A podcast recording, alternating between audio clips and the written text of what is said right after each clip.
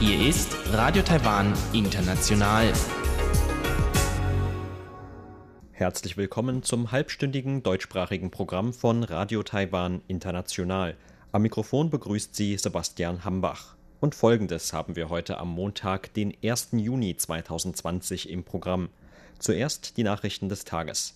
Danach folgt in Taiwan Entdecken ein Interview mit Frau Zheng Zijun vom Umweltinformationsverein Taiwan über das Thema von sogenannten Umwelttreuhandfonds. Dabei geht Frau Zheng auch darauf ein, was das sogenannte Naturtal im nordmitteltaiwanischen Hsinchu damit zu tun hat. Und zum Abschluss berichtet Eva Trindl in Taiwan Monitor über Reaktionen auf das sogenannte Sicherheitsgesetz für Hongkong, das der Nationale Volkskongress Chinas vergangene Woche gebilligt hat. Kritiker befürchten, dass das Gesetz die Autonomie Hongkongs weiter einschränken könnte.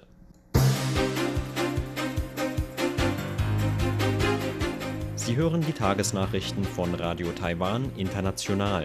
Der Überblick. Gemeinsame Kooperationserklärung Taiwans, Japans und der USA.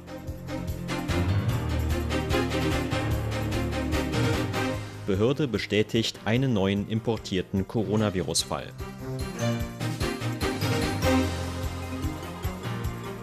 Und Mundschutze ab heute wieder im freien Handel erhältlich. Die Meldungen im Einzelnen. Vertreter aus Taiwan, Japan und den USA haben heute eine gemeinsame Erklärung zum fünften Jubiläum des Abkommens Rahmen für globale Kooperation und Training, kurz GCTF, veröffentlicht. Darin stellen sie unter anderem eine Vertiefung der Zusammenarbeit zwischen den drei Ländern in Aussicht. Unter anderem hieß es in der Erklärung, den Rahmen für globale Kooperation und Training auszuweiten, um mehr gleichgesinnte Länder in die Ausbildungsprojekte mit einzubeziehen. Die Nordamerika-Abteilung in Taiwans Außenministerium habe dazu eine Arbeitsgruppe zur Organisation der entsprechenden Projekte ins Leben gerufen Außenminister Joseph Wu kündigte zudem an, das Budget für das Abkommen während seiner Amtszeit zu verdreifachen. Damit solle es möglich werden, dass sich in Zukunft noch mehr Länder an dem Forum beteiligen. Derzeit plane man etwa Veranstaltungen in der Region Lateinamerika, so Wu. Auch der Leiter des American Institute in Taiwan, Brent Christensen, sprach heute vom Wunsch einer Ausweitung des Abkommens. We'll continue to, uh wir werden uns weiter vergrößern, auch wenn es im Moment noch nicht angemessen ist zu sagen, wer dem Abkommen beitreten wird, sind wir sicher, dass noch mehr dazukommen werden. Der Leiter des Taipei-Büros der Japan-Taiwan-Austauschvereinigung Izumi sprach von geteilten Werten wie Freiheit und Demokratie zwischen Taiwan, den USA und Japan. Japan werde weiter an der Seite Taiwans stehen und die gemeinsame Zusammenarbeit im Rahmen für globale Kooperation und Training ausweiten. Das Abkommen wurde im Juni 2015 ins Leben gerufen. Ursprünglich sollte es als Forum für den Austausch zwischen Taiwan und den USA zur Kooperation bei globalen und regionalen Themen dienen. 2019 trat Japan dem Forum bei. Seitdem haben sich weitere Länder wie Schweden oder Australien an den Veranstaltungen beteiligt das Epidemie-Kommandozentrum hat heute einen neuen Coronavirus-Fall in Taiwan bestätigt. Die Patientin hatte sich nach Angaben der Behörde im Mai in den USA angesteckt und war gestern nach Taiwan zurückgekommen. Damit ist die Gesamtzahl der Fälle in Taiwan seit Bekanntwerden der Krankheit auf 443 gestiegen. 427 Patienten gelten als genesen, sieben sind verstorben. Trotz des heute bestätigten neuen Falls hat es laut Epidemie-Kommandozentrum den 50. Tag in Folge keinen einheimischen Übertragungsfall des Coronavirus in Taiwan gegeben. Bei dem heute bekannt gewordenen Fall handelt es sich Gesundheitsminister Chen Shih-chung zufolge um eine Frau über 50 Jahre, die im März für eine Geschäftsreise in die USA geflogen war und Mitte Mai erste Krankheitssymptome gezeigt hatte. Umgehend nach ihrer Einreise gestern sei sie zur Isolation in ein Krankenhaus gebracht worden, so Chen. Daten des Epidemie-Kommandozentrums zufolge gelten mit 352 die allermeisten der 443 bestätigten Fälle in Taiwan als importiert. Ein bisheriges Verbot für den Verkauf von medizinischen Mundschutzen ist seit heute wieder gelockert. Damit können Mundschutze auch wieder im Einzelhandel erworben werden. Das bisherige Verbot war im Januar im Zuge des Covid-19-Ausbruchs in China von der Regierung erlassen worden. Mehrere Unternehmen, die Bedarfsartikelgeschäfte betreiben, gaben heute Pläne zu Mengen und Preisen für die Mundschutze bekannt. Das Unternehmen Uni President, das die 7-Eleven-Geschäfte in Taiwan betreibt, kündigte etwa an, ab heute Nachmittag 15 Uhr den Vorverkauf für 25.000 Mundschutzkisten zu eröffnen. Andere Ketten wie Family Mart, Highlife und OKMart kündigten ihrerseits den Beginn des Ladenverkaufs von Mundschutzen an einem der kommenden beiden Tage an. Das bisherige zentrale System für den Verkauf von Mundschutzen durch die Regierung gegen Vorlage der Krankenversichertenkarte bleibt zunächst jedoch bestehen die Regierung hatte zuvor angekündigt, nur noch 8 Millionen Mundschutze pro Tag zu beschlagnahmen, etwa 40 Prozent der täglichen Produktion in Taiwan. Der übrige Anteil ist wieder für den Verkauf durch Unternehmen im Inland und ins Ausland freigegeben. Der Preis der Mundschutze wird auch nach der Freigabe im Durchschnitt etwa 5 Taiwan-Dollar oder 15 Euro-Cent pro Stück betragen. Beginnend ab heute gelten wieder höhere Stromtarife, die jährlich für die Sommermonate in Taiwan in Kraft treten. Damit sollen die Bürger im Sommer zum Stromsparen angehalten werden. Dem staatlichen Stromanbieter Taipower zufolge könnten Strompreise dieses Jahr um bis zu 27 Prozent steigen. Die höheren Sommerstromtarife wurden erstmals im Jahr 1989 eingeführt und gelten normalerweise für den Zeitraum vom 1. Juni bis 30. September. Berechnet werden die Strompreise für jeden Haushalt und jedes Unternehmen gemessen an deren jeweiligem Verbrauch. Das Unternehmen kündigte an, dass der Anstieg der Strompreise in diesem Jahr zwischen 0 und 27 Prozent im Vergleich zum Regelsatz für Oktober bis Mai liegen werde. Das Unternehmen erwartet monatliche Stromkosten von durchschnittlich 410 Taiwan-Dollar oder 12,30 Euro pro Haushalt. Angaben von Taipower zufolge liegt der monatliche Stromverbrauch in Taiwan im Durchschnitt bei 404 Kilowattstunden pro Haushalt.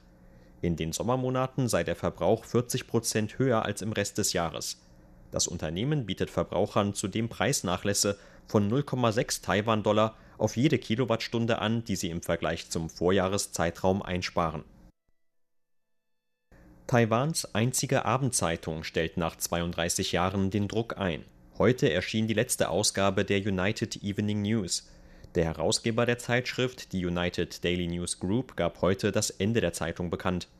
Als Gründe für den Schritt nannte das Unternehmen unter anderem veränderte Lesegewohnheiten sowie die Bedeutungszunahme von digitalen Medien in Taiwan. Auch die Covid-19-Pandemie hat laut Unternehmen mit zu der Entscheidung beigetragen. Die United Daily News Group bringt eine Reihe weiterer Zeitungen und Zeitschriften heraus. Dazu gehört auch die United Daily News, eine der ältesten noch bestehenden Tageszeitungen Taiwans. Abonnenten bietet das Unternehmen eine Rückerstattung oder ein Abonnement für eine andere Zeitung des Unternehmens an. Zur Börse. Taiwans Aktienindex hat heute mit 136 Punkten oder 1,25 Prozent im Plus geschlossen. Zum Abschluss des heutigen Handelstags lag der TAIEX damit auf einem Stand von 11.079 Punkten. Das Handelsvolumen belief sich auf 166 Milliarden Taiwan-Dollar oder 5,6 Milliarden US-Dollar.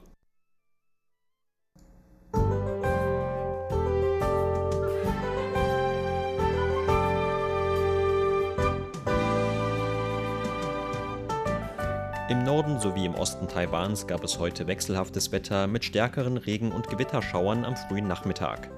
Im Rest des Landes blieb es bei bewölktem, aber trockenem Wetter. Im Süden wurde es meist sonnig.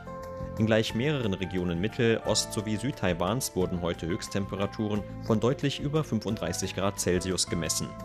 Im Rest des Landes gab es Höchstwerte von 33 bis 34 Grad. Und das sind die Aussichten für morgen, Dienstag, den 2. Juni. Morgen soll es laut Vorhersage des Wetteramts nur noch vereinzelt im Norden und Osten wechselhaftes Wetter geben. Zumindest dort wird um die Mittagszeit herum wieder mit Regen- und Gewitterschauern zu rechnen sein. Im Rest des Landes wird es dagegen sonnig bis leicht bewölkt. Die Vorhersage zu den Höchsttemperaturen für morgen lautet 33 bis 34 Grad Celsius in ganz Taiwan. Das waren die Tagesnachrichten. Gleich geht es weiter mit unserem Programm vom Montag, den 1. Juni.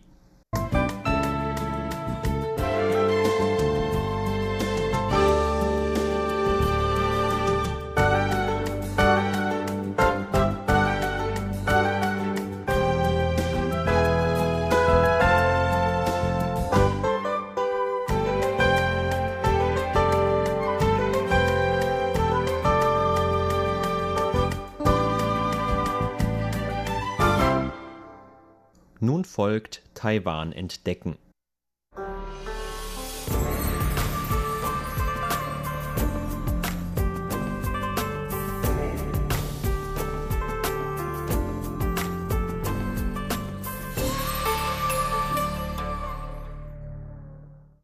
Am 22. April wurde zum 50. Mal der Aktionstag Earth Day begangen, mit dem weltweit an die Bedeutung von Umweltschutzmaßnahmen erinnert wird. In der vergangenen Ausgabe sprach die Projektmanagerin des Umweltinformationsvereins Taiwan, Frau Zheng Zijun, über die Hintergründe und die Entstehungsgeschichte des Earth Day.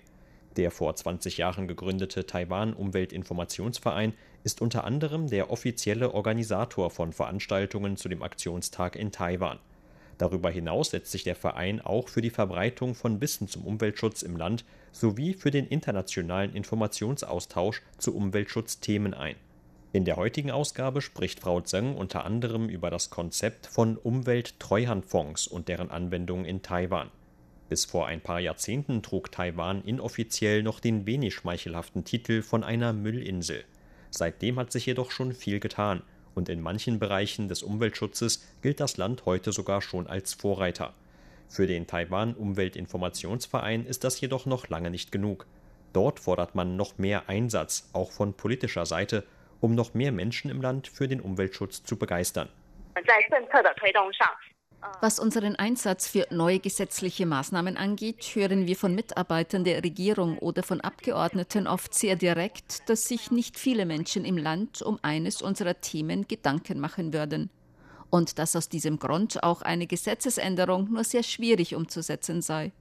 Diese beiden Dinge hängen also eng miteinander zusammen. Wir hoffen deshalb, dass sich noch mehr Menschen im Land Gedanken über Umweltthemen machen, wenn sie über andere Themen nachdenken, die die Allgemeinheit betreffen, damit sie verstehen lernen, welche Auswirkungen diese jeweiligen Themen auf die Umwelt haben. Eines dieser Themen, für das sich der Taiwan Umweltinformationsverein seit längerem einsetzt, ist das von sogenannten Umwelttreuhandfonds. Viele Leute denken bei einem Treuhandfonds zunächst wahrscheinlich an Stiftungen von Unternehmen, bei denen die Unternehmen ihre eigenen Gelder an die Stiftungen weitergeben. Die Finanzaufsichtsbehörde kontrolliert dann, ob diese Stiftungen die Gelder tatsächlich für wohltätige Zwecke einsetzen. Unter der derzeitigen Gesetzeslage ist es Wohltätigkeitsorganisationen in Taiwan aber nicht erlaubt, einen Treuhandfonds zu verwalten. Treuhandfonds dürfen derzeit nur von Finanzinstituten verwaltet werden. Im Ausland haben Umwelttreuhandfonds in der Hand von gemeinnützigen Organisationen dagegen schon eine über 200-jährige Geschichte. Die meisten haben sicher schon mal von Peter Rabbit gehört. Dessen englische Autorin Beatrix Potter kaufte die Farm und deren umliegende Gegend in England, in der sie ihre Kindheit verbracht hatte und die ihr sehr viel bedeutete und gab sie später zur Verwaltung an den National Trust. Damit konnten diese Grundstücke nicht mehr weiterverkauft werden. Ihr einziger Nutzen bestand fortan darin, der Allgemeinheit zur Verfügung zu stehen. Der ursprüngliche Zustand der Grundstücke muss in so einem Fall von den Treuhändern bewahrt werden. Sie dürfen ein Grundstück auch nicht einfach verkaufen, wenn ihnen das Geld ausgeht. In Taiwan hat man dagegen normalerweise den Gedanken, ein eigenes Grundstück an seine Kinder zu vererben. Wenn diese nicht wissen, wie sie es unter sich aufteilen sollen, verkaufen sie es dann vielleicht. Somit wird die Bewahrung eines Grundstücks durch eine Vererbung beeinflusst. Bei einem Umwelttreuhandfonds besteht dagegen eine gesetzliche Garantie, dass ein bestimmtes Grundstück auf ewig bewahrt wird. Der Schutz dieses Grundstücks liegt dann in gemeinnütziger Hand. Aber in Taiwan schreibt das Gesetz vor, dass nur Finanzinstitute Eigentum über einen Treuhandfonds verwalten dürfen. Als gemeinnützige Organisation hat der Taiwan Umweltinformationsverein diese Möglichkeit also nicht. Das wird vom Gesetz nicht erlaubt. Wir fragen uns allerdings, ob Finanzinstitute wirklich in der Lage sind, einen Lebensraum zu verwalten. Denn ein Lebensraum erholt sich nicht einfach, indem man ihn sich selbst überlässt. Die Hauptinsel Taiwans wird von einem hohen Zentralgebirge durchzogen. Große Areale dieser Region gehören bereits zu Nationalparks. Dennoch hat es in der Vergangenheit immer wieder Berichte über Umweltverstöße gegeben. Die niedrigeren Gebirgsregionen sind derzeit diejenigen mit den größten Schäden und der höchsten Entwicklung in Taiwan. Viele Leute verstehen nicht, warum man diese Gegenden noch gesondert schützen muss, wo es doch Nationalparks gibt. Der Hauptgrund dafür ist, dass viele Gegenden in den Nationalparks in Höhen von 2000 bis 3000 Metern über dem Meeresspiegel liegen. Dort gelangen nicht viele Leute hin. Aber bei den niedrigeren Gebirgsregionen von 800 Metern und weniger handelt es sich um die Gegenden, in denen sich die Lebensräume von Menschen und Tieren am häufigsten überdecken. Die niedrigen Gebirgsregionen sind zudem am schwersten entwickelt. Deshalb gehören diese Regionen auch zu denen, die wir am ehesten schützen möchten. Gefahren für die Regionen bestehen zum einen in der Anlegung neuer Verkehrsverbindungen durch den Menschen, zum anderen in der Verbreitung von nicht einheimischen Arten dort. Das sind Gründe, weshalb man eine Gegend, die in einem Umwelttreuhandfonds verwaltet wird, nicht einfach sich selbst überlassen kann. Im sogenannten Naturtal in Hsinchu versucht der Umweltinformationsverein, das Konzept eines Umwelttreuhandfonds in Taiwan möglichst nah umzusetzen. Als wir dieses Grundstück vom ursprünglichen Besitzer erwarben, handelte es sich dabei um eine aufgegebene Obstplantage. Dort wurden viele nicht einheimische Pflanzenarten angebaut, wie Orangen und Mandarinen. Nach mehreren Jahren unserer Pflege konnten wir dort mittlerweile aber schon knapp 700 in Taiwan heimische Arten beobachten. Darunter gibt es auch viele, die man nur in Taiwan findet und solche, die unter Artenschutz stehen. Daran erkennt man, wie sich eine natürliche Umgebung mit der richtigen Pflege und etwas Zeit wieder erholen kann. Insgesamt besteht das Naturtal jetzt schon seit sieben, acht Jahren. Bisher ist es das einzige Beispiel für einen Umwelttreuhandfonds in Taiwan. Das liegt zum einen an der schon erwähnten ungünstigen Gesetzeslage. Ein anderer Grund ist folgender. Jeder weiß, dass man finanzielle Spenden normalerweise steuerlich absetzen kann. Wer in Taiwan jedoch mit einer Spende einen Umwelttreuhandfonds unterstützen möchte, kann diese nicht nur steuerlich nicht absetzen, der Empfänger der Spende, in diesem Fall also der Taiwan Umweltinformationsverein, muss seinerseits auch noch Steuern auf diese Spenden an die Steuerbehörde abgeben. Damit werden gemeinnützige Organisationen also zusätzlich abgestraft. Das ist ein Punkt, über den wir uns weiter mit den Behörden und Abgeordneten austauschen und wo es noch sehr viel Raum für Verbesserungen gibt. Es gibt einfach immer noch zu wenig Leute, die sich mit Umwelttreuhandfonds auskennen. Über die Verbreitung von mehr Wissen zu den Umwelttreuhandfonds unter der Bevölkerung möchte der Verein erreichen, dass sich letztlich auch die Politiker dem Thema gegenüber stärker öffnen. Doch bis es soweit ist, ist der Verein vor allem auf Spenden angewiesen, um finanziell über Wasser zu bleiben. Wer online nach unserem Verein sucht und auf unsere Internetseiten kommt, sieht oben rechts eine Schaltfläche für Spenden. Dabei kann man auswählen, ob man eine regelmäßige Spende entrichten möchte oder eine einmalige. Unser Verein hofft natürlich auf regelmäßige Spenden, denn für einen gemeinnützigen Verein wie den unsrigen bedeutet das, dass wir sicherer und länger planen können, als es mit einer Einmalspende möglich ist. Wenn uns jemand auf einmal eine Spende in Höhe von 300.000 Taiwan-Dollar oder 9.100 Euro gibt, dann freut uns das natürlich auch sehr. Aber nach vielleicht einem Monat ist das Geld schon aufgebraucht. Besser für uns wäre es, wenn viele Leute jeden Monat eine Spende von 200 oder 300 Taiwan-Dollar oder 6 bis 10 Euro machen und das über mehrere Monate hinweg. Denn eine gemeinnützige Organisation macht sich die meisten Gedanken über finanzielle Stabilität. Solange unsere Finanzen stabil sind, können wir auch über einen längeren Zeitraum von zwei, drei oder fünf Jahren Länge planen. Wenn wir dagegen eine Einmalspende von 300.000 Taiwan-Dollar bekommen, aber nicht wissen, ob wir auch später noch weitere Spenden erhalten werden, dann werden wir bestimmte langfristige Pläne auch gar nicht erst angehen, weil wir ja befürchten müssen, dass uns irgendwann das Geld ausgehen könnte. Viele kleinere, aber regelmäßige Spender erlauben uns dagegen mehr Planungssicherheit, zum Beispiel auch darüber nachzudenken, was wir in drei Jahren oder fünf Jahren noch tun könnten, weil wir genügend Mittel haben. Aus diesem Grund sind regelmäßige Spenden eines der wichtigsten Ziele für unseren Verein. Sie hörten ein Interview mit der Projektmanagerin des Umweltinformationsvereins Taiwan, Frau Zheng Zijun, über das Thema von Umwelttreuhandfonds in Taiwan. Vielen Dank für Ihr Interesse. Am Mikrofon war Sebastian Hambach.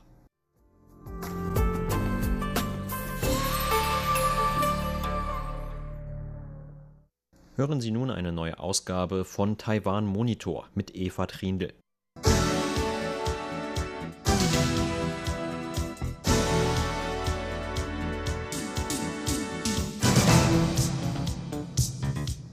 Der Nationale Volkskongress der Volksrepublik China hat am Donnerstag Pläne für ein neues nationales Sicherheitsgesetz für Hongkong gebilligt. Das Gesetz soll sich gegen Subversion, Verrat, Aufwiegelung gegen die Regierung und gegen Unabhängigkeitsbestrebungen richten. Ein vorheriger Vorstoß der Hongkonger Regierung für ein Gesetz, das Auslieferungen von Verdächtigen von Hongkong nach China ermöglichen sollte, hatte Massenprotest in Hongkong ausgelöst und wurde schließlich zurückgezogen. Der Plan Chinas für ein nationales Sicherheitsgesetz für Hongkong hat über Hongkong hinaus Proteste hervorgerufen. Viele befürchten, dass mit diesem Gesetz die Freiheitsrechte und Autonomie der Hongkonger weiter eingeschränkt werden. Damit wäre das Modell ein Land, zwei Systeme so gut wie tot. Das Modell, mit dem Hongkong nach der Rückgabe an China 1997 50 Jahre lang ein hohes Maß an Autonomie versprochen wurde. Auch in Taiwan reagierten sowohl Regierung als auch Oppositionsparteien mit Kritik. Taiwans Parlament hat am Freitag in einer gemeinsamen fraktionsübergreifenden Stellungnahme Chinas Pläne für ein nationales Sicherheitsgesetz für Hongkong verurteilt. Eine solche parteienübergreifende Stellungnahme kommt nicht sehr oft vor, denn meist sind sich Regierung und Opposition nicht einig, besonders wenn es um China geht. Parlamentspräsident Yoshi Kon hat die gemeinsame fraktionsübergreifende Erklärung des Parlaments am Freitag bekannt gegeben.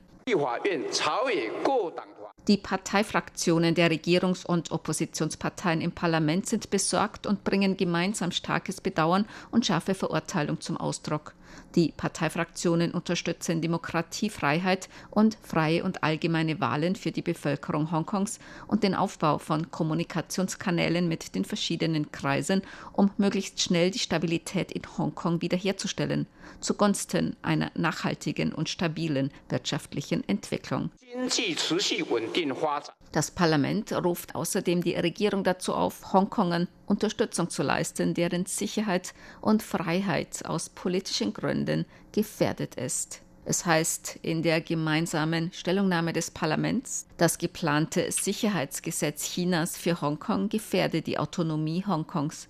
Das Parlament sei besorgt, dass das nationale Sicherheitsgesetz für Hongkong zu einer rapiden Verschlechterung der Situation in Hongkong führe und die Rechte und Freiheiten der Hongkonger Bürger und Bürgerinnen einschränken werde. Gemäß dem Sprecher des Präsidialamts Alex Huang würde ein solches Sicherheitsgesetz eine weitere Gefahr für Freiheit und Demokratie der Hongkonger Bürger darstellen.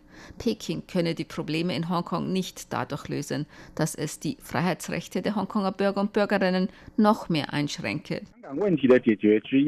Der Schlüssel zur Lösung des Problems Hongkongs ist, dass die Regierungen Pekings und Hongkongs ernsthaft auf die Forderungen der Bevölkerung eingehen und das Versprechen von Freiheit und Demokratie gegenüber Hongkong konkret umsetzen müssen und nicht die Freiheit und Demokratie der Hongkonger Bürger einschränken. Nur mit der schnellen und aufrichtigen Aufnahme von gesellschaftlichen Dialogen und durch Umsetzung des ernsthaften Versprechens von Freiheit und Demokratie gegenüber den Bürgern Hongkongs kann das Problem grundlegend gelöst werden. Das Vorhaben Pekings zeige außerdem die Unvereinbarkeit des Modells ein Land, zwei Systeme mit Freiheit und Demokratie, so der Präsidialamtssprecher.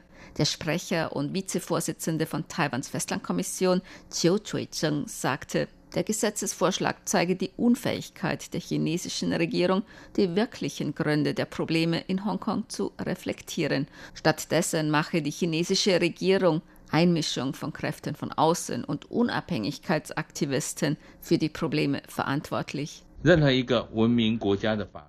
Die Gesetze eines jeden zivilisierten Landes sollten als Schutzschirm für die Bevölkerung dienen und nicht die Freiheit einschränken. Wir hoffen, dass die Behörden Festland Chinas sich das sehr genau überlegen, um nicht durch einen falschen Entschluss Hongkong in noch größere Unruhen zu stürzen. So der Sprecher und Vizevorsitzende von Taiwans Festlandkommission. Die Festlandkommission ist die oberste Behörde für China-Politik Taiwans. Auch die Oppositionspartei KMT äußerte sich zu dem Gesetzesvorhaben. KMT-Sprecherin Hong Yujian sagte, die Bevölkerung Taiwans sei parteienübergreifend besorgt über die Situation in Hongkong. Sie rief Peking dazu auf, die Autonomie der Region zu respektieren. Präsidentin Tsai Ing-wen hat den Bürgern Hongkongs ihre Unterstützung zugesagt. In einem Facebook-Beitrag bezeichnete sie das geplante Gesetz als schwere Bedrohung für die Zukunft Hongkongs. Alle Demokratien stünden an der Seite der Hongkonger Bürger. In Taiwan sei man sich immer einig darin gewesen, dass man die Hongkonger unterstütze, die Hongkongs Kernwerte verteidigten. Die chinesische Regierung breche ihre Versprechen einer hohen Autonomie für Hongkong.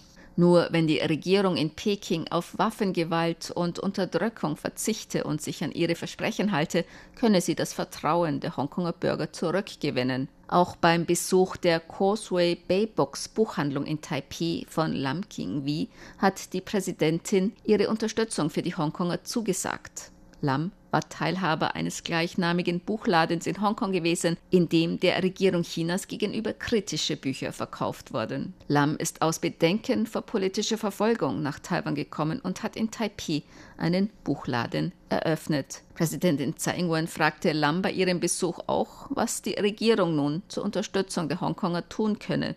Sie sagte, die Regierung habe eine Arbeitsgruppe eingerichtet, um Menschen in Hongkong zu unterstützen, deren Freiheiten aus politischen Gründen bedroht seien.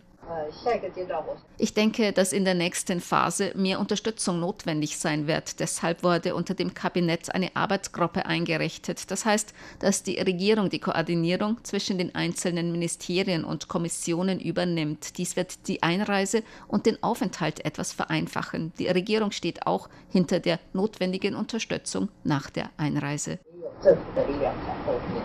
So die Präsidentin. Gemäß Berichten ist die Suchanfrage in Hongkonger Suchmaschinen nach den Schlüsselwörtern Auswandern und Taiwan stark angestiegen. Auch Professor Hu Bo-yen, Professor für Rechtswissenschaften an der Suzhou-Universität, hält eine weitere Einschränkung der Freiheiten Hongkongs für sehr gut möglich und dass viele Hongkonger vielleicht auch überlegen, Hongkong zu verlassen. Ich 我觉得基本上来讲，香港的自由其实在这几年其实是日渐的减缩。其实。Ich denke, dass die Freiheiten Hongkongs in den vergangenen Jahren stark eingeschränkt wurden. Wenn man sich die Kolonialgeschichte Hongkongs betrachtet, hat Großbritannien Hongkong eigentlich nicht wirklich Demokratie gegeben. Wahlen und so weiter wurden erst später nach und nach eingeführt. Aber die Briten haben Hongkong genügend Freiheiten gewährt und Rechtsstaatlichkeit. Sie haben mit der Rechtsstaatlichkeit des Vereinigten Königreichs Hongkongs Freiheiten und Rechtsstaatlichkeit gesichert aber nach der Rückgabe an China 1997, besonders in den vergangenen fünf Jahren, kann man erkennen, dass Hongkongs Freiheiten eingeschränkt werden. Ich denke, dass ein solches Sicherheitsgesetz für Hongkong die Freiheiten Hongkongs sehr wahrscheinlich weiter einschränken kann. Denn unter dem Rahmen des Kampfs gegen Terrorismus und China sieht Bestrebungen nach Freiheit oder Unabhängigkeit als Terrorismus an, kann die Freiheit weiter eingeschränkt werden. Das ist für den früheren Status Hongkongs als freier Markt Asiens nicht zuträglich. Das betrifft viele internationale Organisationen, denn das Sicherheitsgesetz für Hongkong beinhaltet auch, dass man mit einigen internationalen Organisationen nicht zusammenarbeiten kann.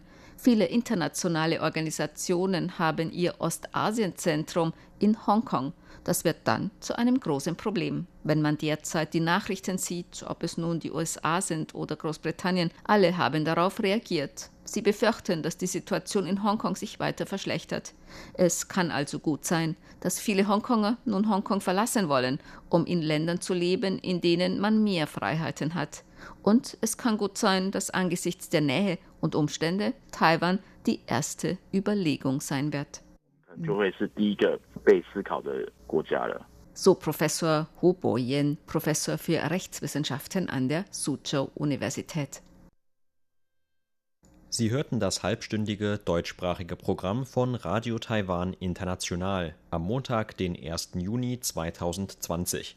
Unser aktuelles Radioprogramm und weitere Sendungen können Sie im Internet on demand hören unter der Adresse www.de.rti.org.tv. Weitere Informationen und Videos von der RTI Deutschredaktion rund um Taiwan finden Sie zudem auf unserer Facebook-Seite und auf unserem YouTube-Kanal.